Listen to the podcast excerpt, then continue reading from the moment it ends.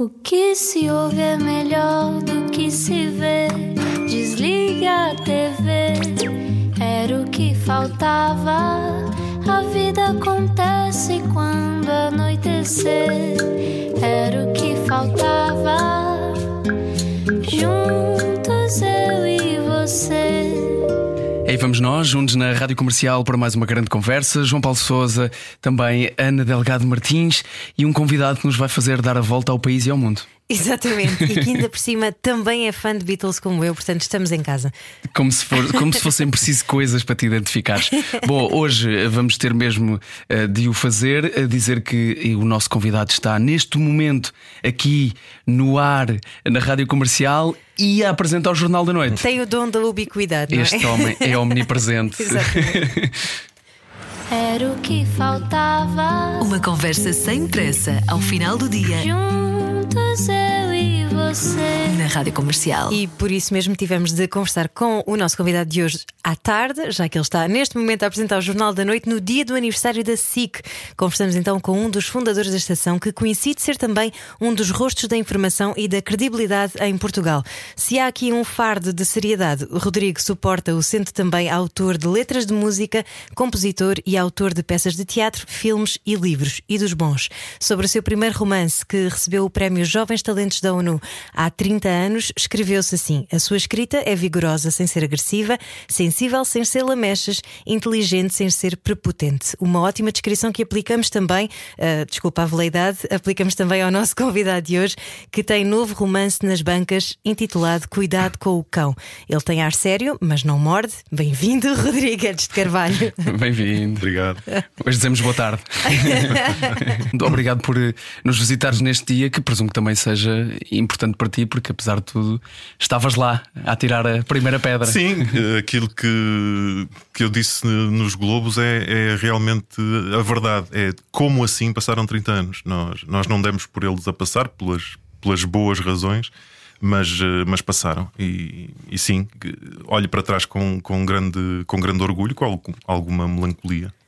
Ainda há aquele. Consegues ver aquele bando de miúdos com um sonho? Ainda muito presente. Consigo, consigo e, e também acho que hoje, para o bem e para o mal, os, os, os miúdos de hoje não, não, não percebem o risco que nós, que nós corremos. Eu, por exemplo, no meu caso, estava na, na RTP, tinha acabado de entrar para o quadro, que era uma, uma façanha, não é? E quando fui convidado para a SIC, e portanto eu joguei o meu futuro. Ou seja, se a SIC não tivesse dado certo, havia um grupo enorme de, de profissionais da comunicação social que estavam a florescer na altura, ou que estavam a crescer na altura, que provavelmente teriam de mudar de vida. E hoje não, não se tem a noção disso. Portanto, foi um enorme risco, mas também foi, no meu caso, com, com 27 anos, foi, foi na idade de o fazer. Engraçado que hoje parece tão, tão menos arriscada esta ideia de criar um canal privado. é? Claro. Na altura foi 100% disruptivo. Completamente. Mas o jornalismo é uma coisa que quase que te aconteceu. Tu estudaste comunicação social, és do Porto, vieste para Lisboa Sim. estudar comunicação social na Nova e, entretanto, tinhas a ideia da publicidade.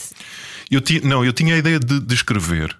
Eh, A vida é, é muito curiosa porque é é uma sucessão de, de atalhos e de cruzamentos, eh, muitos deles dos quais não estamos à espera.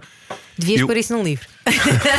Já pus de, vari- de várias formas, os livros tratam sempre um pouco disso, de como eh, decidimos pouco eh, e por vezes os acasos eh, nos guiam. Eu vim para a comunicação social porque, na verdade, acabei o, o liceu ou o propedêutico na, na altura e queria sair do Porto.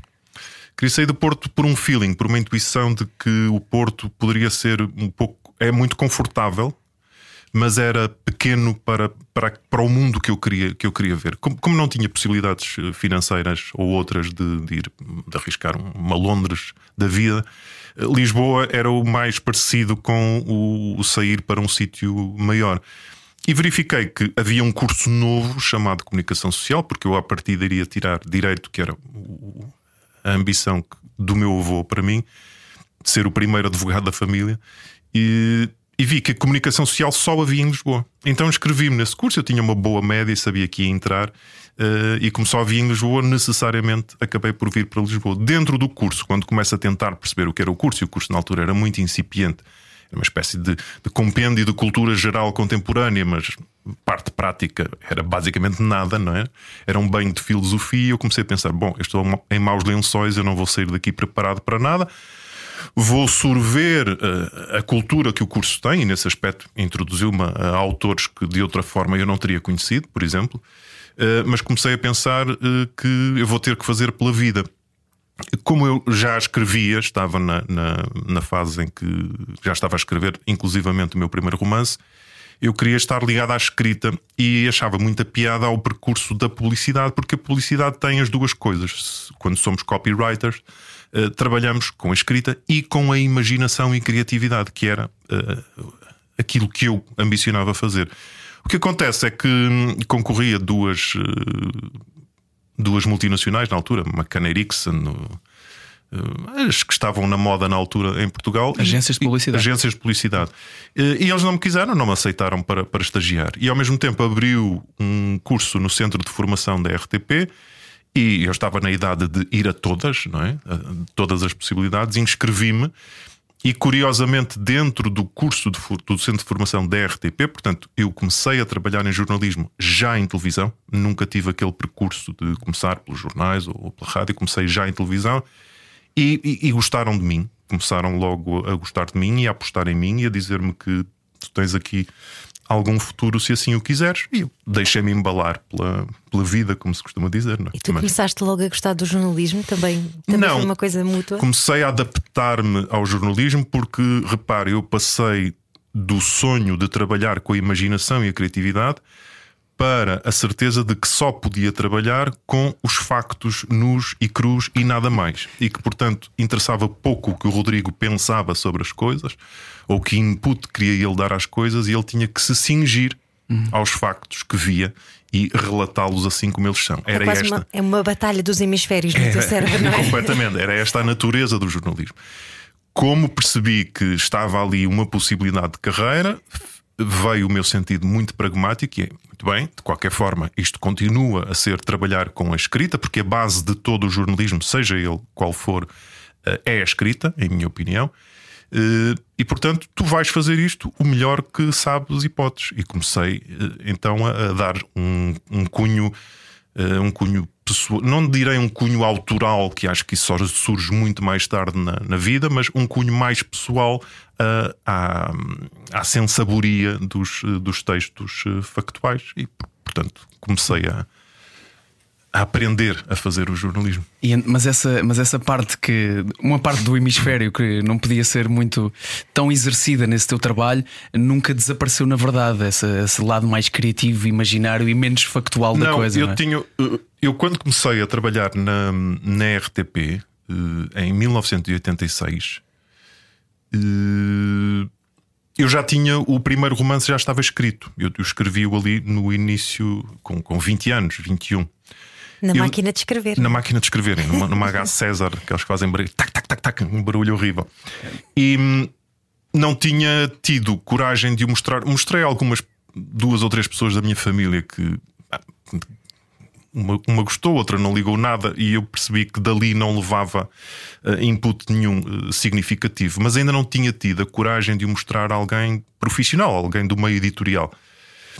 E comecei a trabalhar na RTP e algo em mim se apagou no sentido de caramba, uh, aquele romance que eu escrevi, que eu fiquei contente por o ter erguido, pela força que, que tive de o construir, de ser capaz, mas, mas não, mas a vida não quer isto para mim, a vida quer que eu seja jornalista e, portanto, isto vai ficar na gaveta. E foi assim que ele ficou na gaveta até 1992, mas ele já estava escrito. Portanto, sim, quando comecei a trabalhar na RTP, algo em mim eh, percebeu, na altura, com uma certa mágoa, mas também somos jovens e, e, temos a vida toda pela frente e estamos abertos às surpresas. Mas achei que uh, a, a, carreira de escritor teria de ficar para trás. E tu foste deixando muitas coisas uh, que hoje se tornaram parte da tua vida mais, mais proeminentes para trás. Mais de 30 anos de jornalismo, mais de 30 anos também de, de vida literária, ou cerca de 30 anos. Mas a música é o teu primeiro grande amor artístico, uh, graças a uma raquete que tinha o dom de se tornar numa guitarra também. Sim. Sim, uh, a, a, música, sem dúvida, pela, pelo seu imediatismo uh, e porque eu, eu nasci em 1963, portanto eu tive a minha infância e início da adolescência num boom pleno uh, da música mundial, que todos nós sabemos qual foi a importância dos grupos dos anos 60 e 70 e também em parte dos anos 80. Uh, ainda por cima, vivendo no Porto, o Porto sempre teve, hum, não sei porquê, talvez por alguma, alguma ponta aérea com, com a Inglaterra, sempre teve uma, hum, uma atividade musical muito rica, muito frutífera, muito, muito conhecedora. Ainda hoje? Ainda hoje, ainda hoje se, se nota. Uh, e portanto, eu nasci nesse, nesse caldeirão em que chegavam os, os discos fresquinhos aos, aos, meus pais, mas sobretudo aos meus tios, uh, que os punham a tocar à minha frente e eu ia uh, absorvendo. E foi assim que, que, tive o contacto com, com, com esses grupos e começou a vir-me a vontade uh, de, de fazer aquilo. E então o que eu tinha mais para os primeiros playbacks, o que mais parecia com uma guitarra era uma raquete virada ao contrário. No tempo em que se viravam vinis, não é? Sim. E reparei há tempos que uh, no aniversário do Paul McCartney, tu colocaste um post na, no teu Instagram a, a, celebrar essa, essa data e, e, referiste uh, que graças a McCartney, a Paul McCartney dos Beatles, para quem não conhece, uh, jovens de 10 anos vão por favor ouvir os Beatles. Isto, isto, depois de googlar o que é máquina de escrever, dá um bocado. Exatamente. Mas escreveste que foi ele que te ensinou a ter horror à, medi à mediocridade. O que é Sim. que te assusta tanto na mediocridade? Uh, a mediocridade ela própria. Porque a mediocridade, por natureza, é algo ou alguém que se contenta com pouco. Eh, que se contenta com uma, uma linhazinha do, do horizonte que, por exemplo, eh, a faz assemelhar-se a muitas pessoas. E eu, das coisas que eu acho mais curioso, por exemplo, que se vê muito nas, nas redes sociais, nesta questão dos, dos seguidores e dos fãs e de não sei o que mais, é a quantidade enorme de pessoas que querem ser iguais querem ser iguais umas, umas às outras. Para sentirem que pertencem a algum lado, não é? Pois, mas, mas isso para mim é, uma, é algo que eu nunca compreendi porque eu não faço nenhum esforço para. Também não tenho aquela aquela arrogância de não, eu sou muito diferente de toda a gente, eu sou único, mas eu gosto de ser como eu quero ser. Se eventualmente, como eu quero ser, coincidir com alguém que está à minha volta, ótimo, então conversamos sobre isso, tornamos-nos amigos, tornamos um grupo. Mas eu não, não tenho isso em mim. Dou-te um exemplo, desde jovem na faculdade, quando eu cheguei à faculdade, a Faculdade de Comunicação Social era frequentada, sobretudo, havia uma, uma enorme pretensão intelectual de toda a gente que, que aparecia ali. Foi ótimo para mim porque saí do Porto e conheci pessoas de todo o país, uh, de Leiria, do Algarve, do, do, das beiras de trás dos montes. Esse, esse, esse banho do, do Portugal real para mim foi ótimo. Mas tínhamos eh, jantares e tertúlias e essas coisas. E eu, desde jovem, que se eu estou numa mesa e se estiver a falar de um filme, falava-se um filme qualquer do Truffaut, e todos, ah, Truffaut, Truffaut, fantástico. E eu dizia, se fosse o caso, eu dizia, não gostei do filme. Não gostei. Não gostei porque X, Y. Eu também gosto de justificar os meus gostos. Mas nunca senti nenhuma pressão para, ah, se o grupo todo gosta, é melhor eu gostar também, porque senão sinto-me sinto-me de fora. Portanto, eu sempre fui muito. Muito. Não, não é corajoso, eu acho que isto não tem nada de corajoso, mas sempre fui muito. Olha que tem. muito não, sempre fui muito direto e muito confiante nas coisas de que. E já me aconteceu, que eu acho das coisas mais maravilhosas das pessoas, haver coisas que com uma idade eu não gosto e que depois passo a gostar. E ter essa, essa modéstia, essa humildade de um dia percebermos, não é que estávamos errados, não é que estávamos errados, é que eventualmente aquela não era a idade para aquilo. Pode não ser, pode não ser eh, visto como coragem se isso for uma coisa mesmo intrínseca eh, que estiver, está naturalmente dentro de ti, instintivamente, e pelos vistos está. Agora, de onde é que vem? Consegues perceber? Foste estimulado assim em casa? Uh, é, uma, é, uma ótima, é uma ótima pergunta porque eu tenho algumas características da, da minha família e tenho outras em que sou absolutamente único, mesmo dentro da minha família. E há, uma, há coisas que eu não sei explicar de onde vem. Mas dou-te, por exemplo, um, um, um bom exemplo daquilo, uh, pegando neste fenómeno que agora uh, hoje se chama bullying.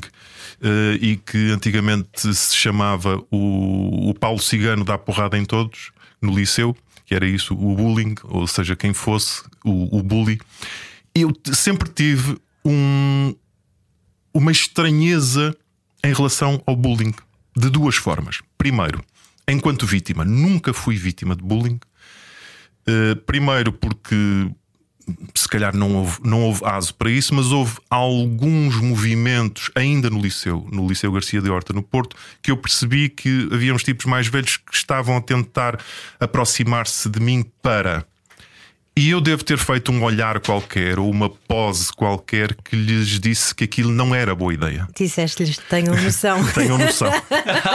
Exatamente. Foi o meu, o meu primeiro tenham noção. Tipo, tenham noção de que não vai correr bem.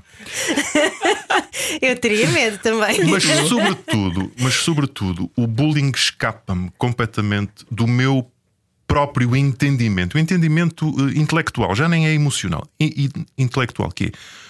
Como é que tu escolhes praticar o mal ou uma maldade qualquer de forma ativa, sem que haja nenhuma razão para isso, que não seja o prazer eh, ridículo eh, de desfrutares aquele momento e de mostrares aos, aos teus compinchas que bates naquele miúdo mais novo. No mais fraco, normalmente, ainda por cima. Claro que é sempre no mais fraco, daí chamar-se bullying. O mais fraco seja ele na, na- na escola, no liceu, na sociedade, no trabalho, no emprego, ah, na discoteca, seja o que for.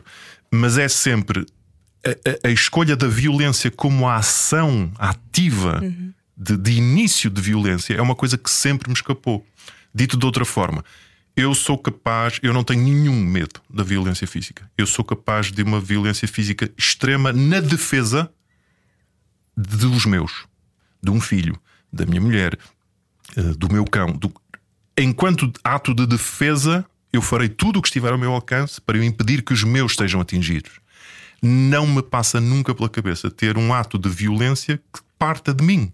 Não faz qualquer sentido na minha cabeça e, portanto, essa, essa lógica de, de- de violência eh, que, que anima os bullies, e aqui nos bullies ponho, por exemplo, estes, casos inacreditáveis que estão a, acontecer dos, dos, dos pequenos agressores, pequenos e grandes agressores eh, sexuais, os, os- os stalkers, esses perseguidores constantes de, eh, de mulheres ou de, ou de crianças, é uma coisa que me ultrapassa completamente e que é talvez o maior asco que eu tenho na vida é por esse, por esse tipo de, de pessoas. Rodrigo, é uma forma primitiva, sem dúvida, de obter poder pessoal. Ah, e tu que no teu dia a dia tens que lidar com tantas histórias primitivas deste género, não é?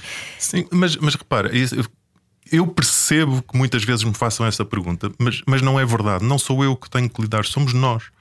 Nós todos. Porque eu, eh, quando eu estou a dar uma notícia, eu que a estou a dar e vocês que a estão a receber, estamos ambos a vivê-la. Mas eu posso Portanto- escolher desligar a televisão nessa altura e tu não Sim. consegues. Não, não consigo, mas, mas isso aí é um trabalho, é um trabalho que tem que ser feito, às vezes com um nó no, no, no estômago, às vezes com saliva na garganta, porque queria dizer alguns nomes eh, bem alto e não o posso fazer, claro que sim.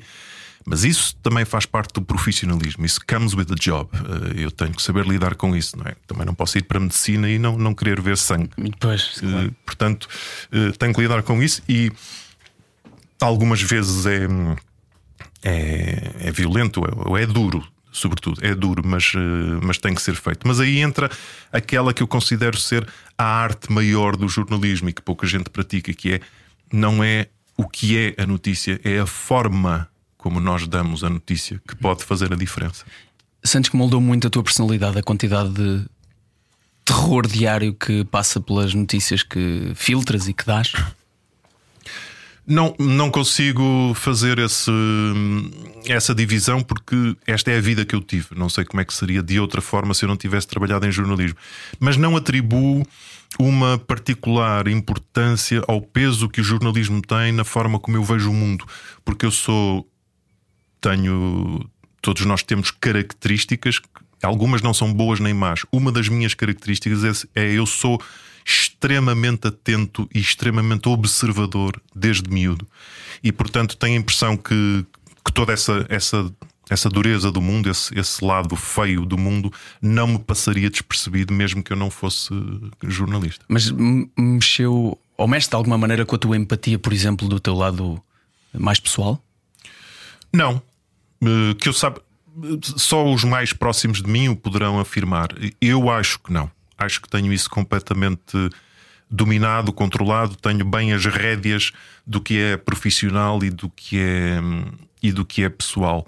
Às vezes pode exercer, olha, por exemplo, quando foi o caso da, da pandemia, pode exercer um, um cansaço, um cansaço que pode levar uh, um, um stress adicional, não é? Porque eu a pandemia eu vivia numa dupla condição, a condição de qualquer um de nós que é apanhado por aquela grande novidade na nossa vida uh, e o de ter que dar as notícias uh, diariamente e portanto esse tipo de pressão foi, foi complicado de, de gerir. Andei mais, mais irritadiço e mais, às vezes, um pouco mais, mais descontrolado, mas penso que foi um período muito particular.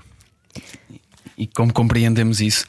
E a, a dificuldade que imagino a dificuldade que é como tu disseste, de estarmos nesse mesmo barco, mas tu de alguma maneira teres que assumir ali um papel uh, diariamente uh, completamente diferente. Mas estavas a falar sobre uh, a violência em particular, e, e se calhar uma das formas que tu tens de manter essa sensibilidade viva e não te desensibilizares precisamente com as notícias que, que, tens de dar diariamente é então a escrita, porque ah, tens um, um, dos teus romances, por exemplo, A Margarida Espantada, é sobre violência doméstica. tu aproveitas então para carpir essas mágoas quando estás a escrever? Sim. Ele não é sobre violência doméstica. Os meus romances não são sobre, sobre um, claro. tema qualquer. O, o, que é natural é como eu escrevo. Uh, os meus romances são, pelo menos até agora, são absolutamente contemporâneos, são passados no nosso tempo, com pessoas do nosso tempo. Uh, e são uh, sobre pessoas, são centradas, são centrados nas personagens e nas suas vivências é normal que a vida de todos nós perpasse e os problemas e os dramas perpassem ali todos um pouco. O Margarida Espantada é, sim, de facto, é o mais uh, tarantinesco dos, uh, dos, dos, meus livros. E, e sim, a escrita proporciona-me, de facto, essa, às vezes, esse, essa capacidade de poder cuspir quando, quando não, o posso, não o posso fazer de outras formas, poder destilar algo muito mais, muito mais pessoal de, de amor, de, de, de revolta, de reflexão que, que outras coisas não proporcionam. E, portanto, esse é de facto o meu, o meu grande espaço de liberdade. Por isso é que eu escolhi escrever uh, ficção pura e dura. Se tu reparares, há, há coisas que eu por acaso não concordo. Às vezes acho que há, há coisas que estão na categoria de, de, de, romance ou de literatura que não deveriam estar. Mas isso é outra história. Mas toda a minha ficção, eh, até hoje, volto a dizê-lo, parte do nada, parte da folha em branco. Eu não, não escrevo sobre, ah, peguei num acontecimento histórico e romanciei, ou isto é baseado na vida daquele casal que nós conhecemos muito bem. Não, todas as minhas personagens são criadas do zero. Para quê? Para eu ter precisamente essa liberdade de aquilo ser o que eu quero que seja para não correr qualquer risco, porque apesar das obras serem ficção, vocês sabem que às vezes, coitado, há, há autores que têm que se estar a justificar uma vida inteira. Uhum. Escrevem sobre o meu livro é passado na Guerra Civil Espanhola, mas vem sempre um gajo a dizer: Não, mas isso não é verdade, porque ele diz que, que a coluna passou por Salamanca, mas a coluna não passou, passou por Valladolid e não sei o quê. Está bem, mas a minha passou por. E tu queres escapar-te ao rigor, não é? Quero, Já te basta ao dia a dia. Sim, sobretudo isso. E até porque isso é ridículo quando se está a falar de, de, de arte ou de expressão artística, como, como eu penso que é a literatura. E portanto, sim indo diretamente agora, ou voltando à tua, à tua questão, sim, esse é o meu grande espaço de, de liberdade. É um espaço onde eu sou, onde eu sou muito feliz, mesmo quando estou a escrever coisas horríveis. Eu sou feliz pela, pela, pelo momento que eu tenho de, de, de falar porque eu, quando estou a escrever, estou também a falar comigo, não é? E estou a, a dar-me a conhecer eh, aos outros de alguma forma, que é um pouco isso que nós vimos cá fazer este mundo, não é? Eh, daí não vivermos numa caverna, nós estamos entre outros e, e queremos, queremos dar-nos a, a conhecer. Mais uma vez, estou a recordar-me de há pouco teres dito que hum, tinhas a confiança de falar de determinados temas, mesmo que eles sejam uh, pouco desde sensíveis a pouco. Uh, a que sejam contraditórios àquilo que é a opinião do grupo, por exemplo. Sim. E uh, acabamos de falar sobre este, este livro, Margarida Espantada, ter também, falar também sobre a violência doméstica, e é um dos, pelo menos, dois temas que publicamente tu uh, abertamente falas e, e, apoias no sentido de contra a violência doméstica e contra, uh, aliás, a favor dos direitos dos animais. É, é difícil, foi difícil para ti uh, fazer esta gestão de, de que é que eu me vou ligar publicamente, uh, tendo, esta, tendo esta figura do, do rigor e do, da deontologia do jornalismo. Uh, Sim. Terás de selecioná-lo?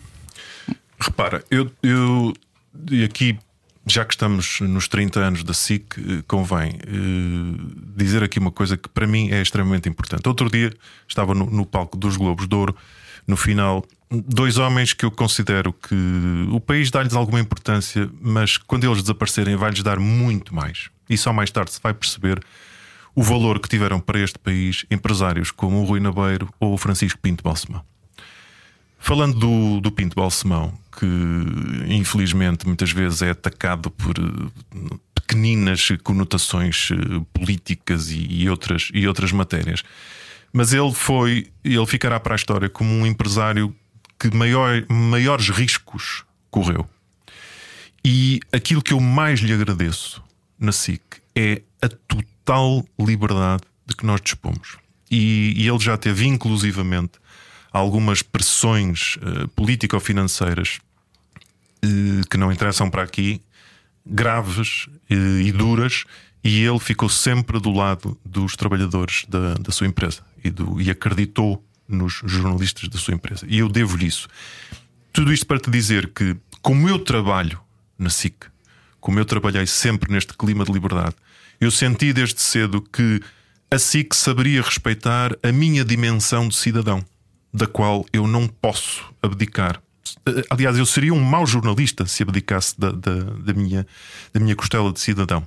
E a minha costela de cidadão, a indignação maior, que lá está, tem a ver com o horror à violência e ao bullying foi desaguar na violência doméstica e nas, nas crueldades sobre os animais, que são as coisas mais horrorosas de que eu me consigo lembrar, tirando os malucos dos, dos serial killers e dos homicídios, são estas duas. E, e digo-te, eh, não é por todos os anos, como eu suspeitava, como eu temia, eu reparar que eu estou a abraçar duas causas perdidas, porque os, os números são Com números altíssimos em Portugal. cada vez piores, tanto num caso como no outro. Uh, não é por isso que eu vou deixar de, de gritar contra elas. Quanto mais não seja, uh, às vezes com, com, a minha própria incapacidade de, de uma solução, não é? Eu não, eu não tenho nenhuma solução mágica para acabar com estes problemas. Sei é que nós, enquanto sociedade, não podemos uh, ficar calados e passivos perante, uh, perante a violência doméstica, que é, vamos admiti-lo, é maioritariamente aqui, quando falamos de violência doméstica, estamos a falar de, de homens sobre mulheres. Porquê? Porque uh, daí a violência ser tão, tão aberrante, porque é o lado animalesco de o uso da força, é o uso da força física que é a essência do bullying, não é? E, e, o mesmo nos, nos maus tratos dos animais. Portanto, eu vou continuar uh, sempre que possível uh, a falar sobre isso. E nós agradecemos-te. Obrigado por isso. Fazemos um curto intervalo nesta conversa aqui no Era o que Faltava. Já a seguir voltamos e continuamos a conversa com o Rodrigo Guedes de Carvalho. Mas se ligar no Jornal da Noite, ele também lá está. Não acho estranho. Era o que faltava. Com João Paulo Souza e Ana Delgado Martins. Juntos eu e você. Hoje, neste Era o que Faltava, a conversa com Rodrigues de Carvalho, sim, a mesma pessoa que está a apresentar o jornal que poderá estar a dar na sua televisão. Esta... Nos 30 anos da SIC, Exatamente. Que hoje. E que há bem pouco tempo, um, bom, na, na, verdade, no domingo passado, um, subiu a palco e teve um momento, um, vários, aliás, que ficam, são sempre de registar. Eu sempre que penso em ti nos Globos, lembro-me de, e, e, bem, e bem, desse, e já falamos disto na, na primeira parte, de tu hum, dizeres a tua opinião sempre que a tens, e eu acho bonito, e portanto. E é assim que se lê um teleponto, senhores atores. Foi muito bem, mas nunca vou esquecer essa. Mas vi uma coisa muito bonita e falámos há pouco da tua, da tua ligação à música desde, desde muito cedo. E, e houve um momento em que eu acho que vi o Rodrigo adolescente em cima daquele palco que foi quando tu entraste uh, para fazer o bonito discurso que fizeste e que disseste assim: Ah, o Coliseu a sol. Ah, reparaste? é pá, há alguém que tenha reparado. Porque uh, a sala ficou muito fria, não deviam perceber. Que... Uh, mas sim, foi é aquela piada para não é que é diz-se que é o sonho de todos os músicos, Exatamente. O, o Coliseu a sol. E eu ali de repente, por da forma mais estranha, obviamente não planeado, não é? Não. Olhaste para a sala e sentiste tenho pá, ali o Coliseu a sol assim. Ah, o Coliseu a sol é isto. Foi muito pronto. bonito, foi muito bonito. e agora também tens feito vários espetáculos. Sabes que, desculpa, desculpa só interromper, sim. Eh, mas das coisas que eu acho mais eh, que mais gozo me dá na vida é quando eu às vezes digo piadas e faço questão de as dizer sem me rir. Que as pessoas ficam Sim. muito confundidas. tipo, uh, isto parece que tem piada, mas ele não está a rir. Será que eu devo rir? então, eu, eu uso a, a fama que tenho de ser um tipo Uh, fechado e duro e difícil e inacessível uhum. para fazer muitas vezes piadas com não me rindo. É que, o, que tu humor manifestas desta maneira. Tu és uma pessoa que leva a sério o seu trabalho, mas não se leva a si a sério. Sim, não. Claramente, não. na vida mais privada. Não, não, não há coisa mais ridícula do que as pessoas que se levam muito a sério. Isso é terrível. Mas, mas a propósito dessa seriedade, as pessoas ficam intimidadas na tua presença? Por exemplo, não és o tipo de pessoa que seja abordado no, no supermercado? Sou, não sou muito, mas sou. E devo dizer-te que raramente eh, estamos a falar, mais, se contarmos com RTP, mais de 30 anos, mas de facto o, o boom da minha popularidade deu-se deu na SIC. Mas 90% das abordagens são, são muito simpáticas e são muito carinhosas. E eu, eu sempre tive isto na, na, na vida. Eu danço conforme a música. Sempre. Portanto, como calculas, como eu tenho um, um uh, muito potente em cima de mim e sei que saio à rua imediatamente as pessoas reparam se eu levo qual é a cor das sapatilhas e como é que vou vestido e que não sei aqui, qual é o meu gesto e se bati com a porta e se vou a falar alto ao telemóvel, estou sob constante observação, portanto defendo-me. Sou muito discreto nos gestos, nas atitudes e também nas expressões. E a minha expressão, se não estou a rir, pode confundir-se com uma expressão fechada. É porquê? Porque eu estou na expectativa do que é que lá vem. Qualquer pessoa que esteja a ouvir este programa e que um dia me tenha abordado saberá dizer e dirá de sua justiça que quando me abordam de forma uh, bem disposta e simpática e elogiosa, uh, eu correspondo imediatamente e correspondo imediatamente. Acho que, que devo isso a, às pessoas. A, a, aceito que as pessoas muitas vezes tenham a sensação de que me conhecem. É? Nunca nos vimos, não sabemos. Eh, eu, sobretudo, nunca a vi ela, mas a pessoa tem a sensação de que me conhece e eu respeito isso. E houve, aliás, uma, uma das últimas abordagens, já foi já depois da pandemia, eh, que mais me sensibilizou ao fim destes anos todos foi precisamente num supermercado que uma senhora mais velha do que eu, uh, disse assim: Olha, eu não lhe quero tomar muito tempo, quero só dar-lhe os parabéns pelo seu trabalho. Eu acho que o seu trabalho é diferente e vou-lhe e vou dizer porquê. Uh, não é nada científico, mas é uma sensação minha. Eu acho que o Rodrigo gosta de nós, gosta dos portugueses. E eu disse: É, é, é muito por aí, é exatamente isso. É exatamente isso. Eu gosto deste deste povo excessivo e imperfeito e inseguro e caloroso e, e, se calhar com o tempo a forma de eu apresentar reflete um pouco isso. Então ela achou que e eu disse que coisa melhor pode ter alguém que comunica uh, do que as pessoas sentirem que ele gosta delas, não é? Que bonito, Rodrigo. Foi. Isso é quase uma, uma sensação de missão que tens para a comunidade não é uma missão, mas se ela existe, se esta senhora tem essa sensação, eu fico muito contente de de a poder transmitir, porque, porque por vezes é isso, quando eu de repente estou mais uh, angustiado ou mais revoltado com uma notícia e eventualmente o faço porque acho que já tenho idade, já tenho estatuto, vamos lá, para, para, para partilhar um pouco com os portugueses esse, esse estado de alma é porque eu acho que nos estou uh, a representar, que estou a representar uma, um mal-estar ou uma revolta coletiva, ou às vezes uma, uma, piada coletiva, não é? De vermos algo ridículo, eu sorrir para a câmara e achar que as pessoas estarão a, a sorrir daquilo comigo. E portanto, esse sentimento de pertença uh, de um povo, de eu sentir que sou não uma pessoa uh, diferente ou acima, mas um de nós, um de nós, é a coisa mais bonita que eu posso levar uh, quando terminar esta profissão.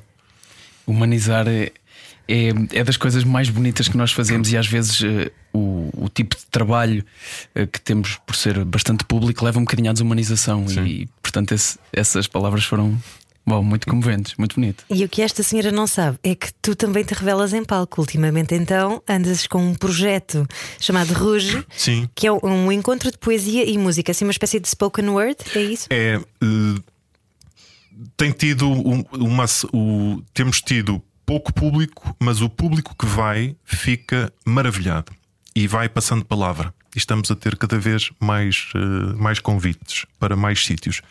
O Rouge é uma coisa muito interessante para mim, porque é, é um projeto que eu só poderia fazer agora, eh, nesta fase da vida, já quase a chegar aos 60, em que já nos estamos um bocadinho a marimbar para, para tudo, no, no bom sentido, não é?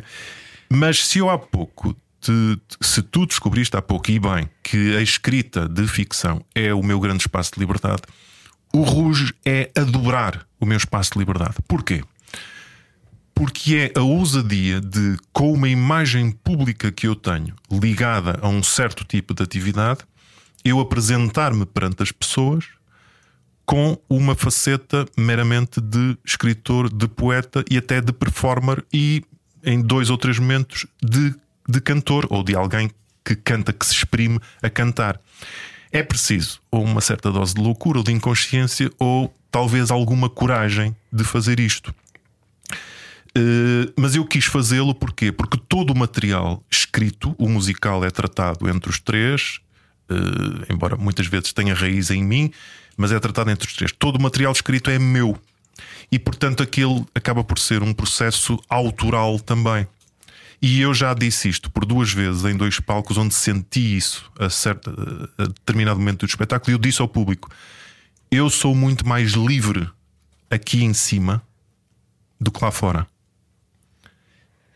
aqui em cima, nesta sala convosco, a dizer poesia, sou muito mais livre do que lá fora, onde tenho que voltar a, a vestir a capa de, de, jornalista, observado por, por toda a gente. E isso foi, foi muito bonito.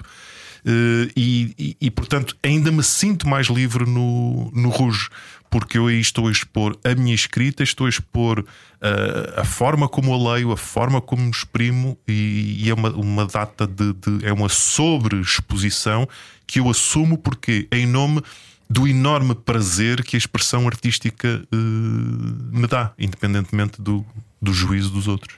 E a primeira vez que isso acontece, Rodrigo Guedes de Carvalho, tu que estás habituado a, inter a interpretar notícias, não, a, a, ler notícias, não é? E a dizer coisas tão factuais, a primeira vez que tu te expões publicamente em palco e que dizes poesia tua, assustou-te?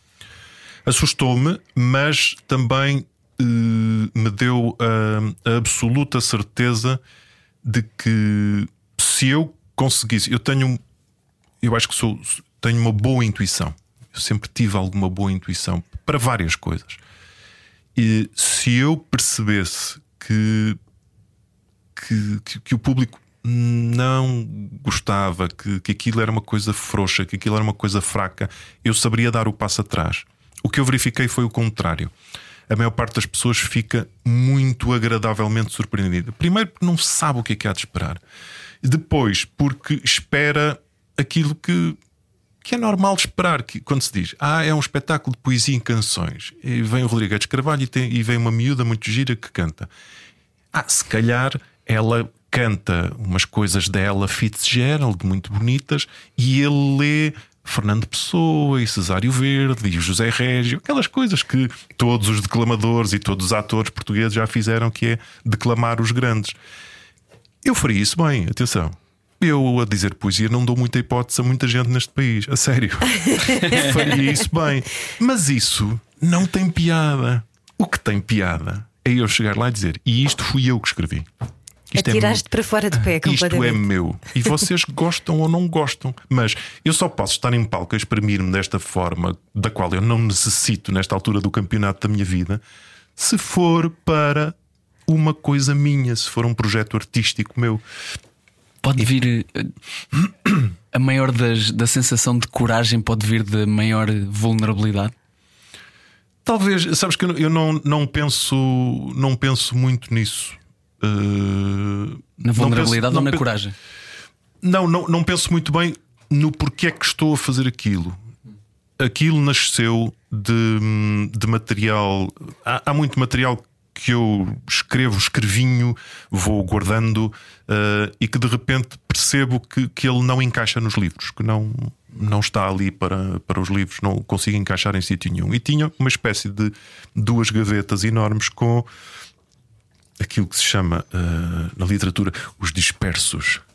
Tinha uns dispersos e comecei a olhar para eles e disse: Que engraçado, eu se calhar consigo fazer aqui uma estrutura eh, parecida com um musical, porque aquilo acaba por ser parecido com um musical. E com um pianista muito habituado a musicais, o Ruben Alves né? e, O- e a Daniela o- também. E, e eu pensei, claro que isto tem que ter. Primeiro tem que ter acompanhamento musical que eu quero cingir ao mínimo, até para, para tornar, por exemplo, a nossa presença nos sítios muito mais fácil. É muito mais fácil nós sermos três do que se fôssemos uma banda de oito ou nove, não é? Gerir essas agendas todas. Eu vou ter que ter a componente musical. Ruben Alves, sem dúvida, que eu conheci de, de um outro projeto. E vou ter que ter uma cantora profissional para me cantar aqui as canções que eu compus e que eu sei que não consigo cantar ou que, que não cantarei bem. Estas canções eu não cantarei bem. Então eu preciso destes dois, dois sócios.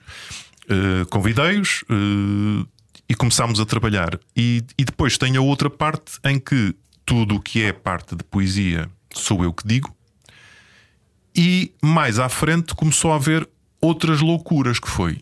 Há uma poesia que afinal é a Daniela que faz, e há canções que de repente se transformaram em duetos, onde eu me defendo, como é óbvio, porque eu tenho o sentido do, do, do ridículo e das, das limitações, eu defendo-me eh, a encontrar o, o meu tom e fazer uma. Eu canto de uma forma um pouco mais falada, quase uma espécie mais de Low Reed ou Nick Cave, se quiseres. Hum, e as coisas começaram a, a resultar. Mas o que nós sabemos é que no final dos, dos espetáculos há muita gente que fica uh, para nos cumprimentar, para dizer eu não estava nada à espera disto, isto é, é- é tão. é- oh", e dizem-nos muitas vezes isto. Eu queria ver outra vez. Queria ver outra vez porque houve muitas coisas que me, que me escaparam uh, ali, que eu queria saborear outra vez. Aquele texto, aquela canção. Queria, queria voltar lá porque estou num turbilhão de, de emoções. E portanto tem sido, tem sido muitíssimo bom. Então a tua bússola para a vida é sempre aquilo que te faz crescer? Sim, sobretudo isso. Sobretudo isso. Eh, eu- acho muitas, eu muitas vezes falo com, com às vezes quando me enervo com, com os estagiários, com os jovens jornalistas que vão aparecendo, alguns eu dou formação, outros não dou formação oficial, mas vou vendo o que é que eles fazem e vou conversando com eles e eu digo-lhes sempre: "Pá, tu és muito jovem para já estares a adormecer. Já estás a adormecer, já estás na base de ah, o que eu sei está bom. Primeiro não está bom. E depois não faz sentido muitas vezes que eu, que sou neste momento das pessoas mais velhas da redação, seja dos tipos mais interessados, mais curiosos do que está há mais tempo na, na internet a ver artigos, porque eu, eu dizia-lhes: sabes que a internet pode ser para um tipo ver artigos interessantes.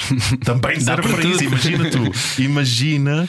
E documentários, há documentários fabulosos na internet. E eu estou sempre com essa, com essa ânsia de, de aprendizagem e quero, quero um dia morrer eh, a meio de um processo de aprendizagem. Porque das coisas que mais me doeu foi quando eu reparei ao longo, ao longo da vida que houve um momento que eu deixei de ter mestres. Já não tenho mestres. Não há ninguém na minha profissão para quem eu olho para cima. Ninguém. Já ninguém me ensina nada. E esse momento, eh, para mim, não foi bom. Foi um momento quase de orfandade. Quer dizer, eu queria. Emociono-me sempre muito a falar do, do Rui Tovar, que a maior parte das pessoas não, não conhecem, eh, que é pai do, do, do, Rui, do Rui Miguel Tovar, que é um extraordinário comentador de, de futebol e curiosidades de- de- do desporto. O Rui Tovar, que foi um dos meus mestres na RTP, foi das pessoas com que, com que eu mais aprendi sobre, sobre jornalismo e sobre, e sobre a vida. E ele disse-me, ainda assim que não, não sonhava existir, ele disse-me uma vez uma coisa que foi: Sabes, Rodrigo, eu não acredito em, jornal, em bons jornalistas que não sejam boas pessoas.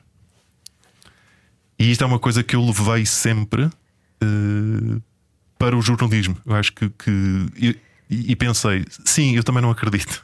Também não acredito, porque o jornalismo parte de uma de uma humanidade, de um sentido de, de sociedade, de pertença comum, pelo bem comum. O jornalismo deve estar do lado do bem, a sua espada deve estar do lado do bem. Ai, mas a objetividade. Eu...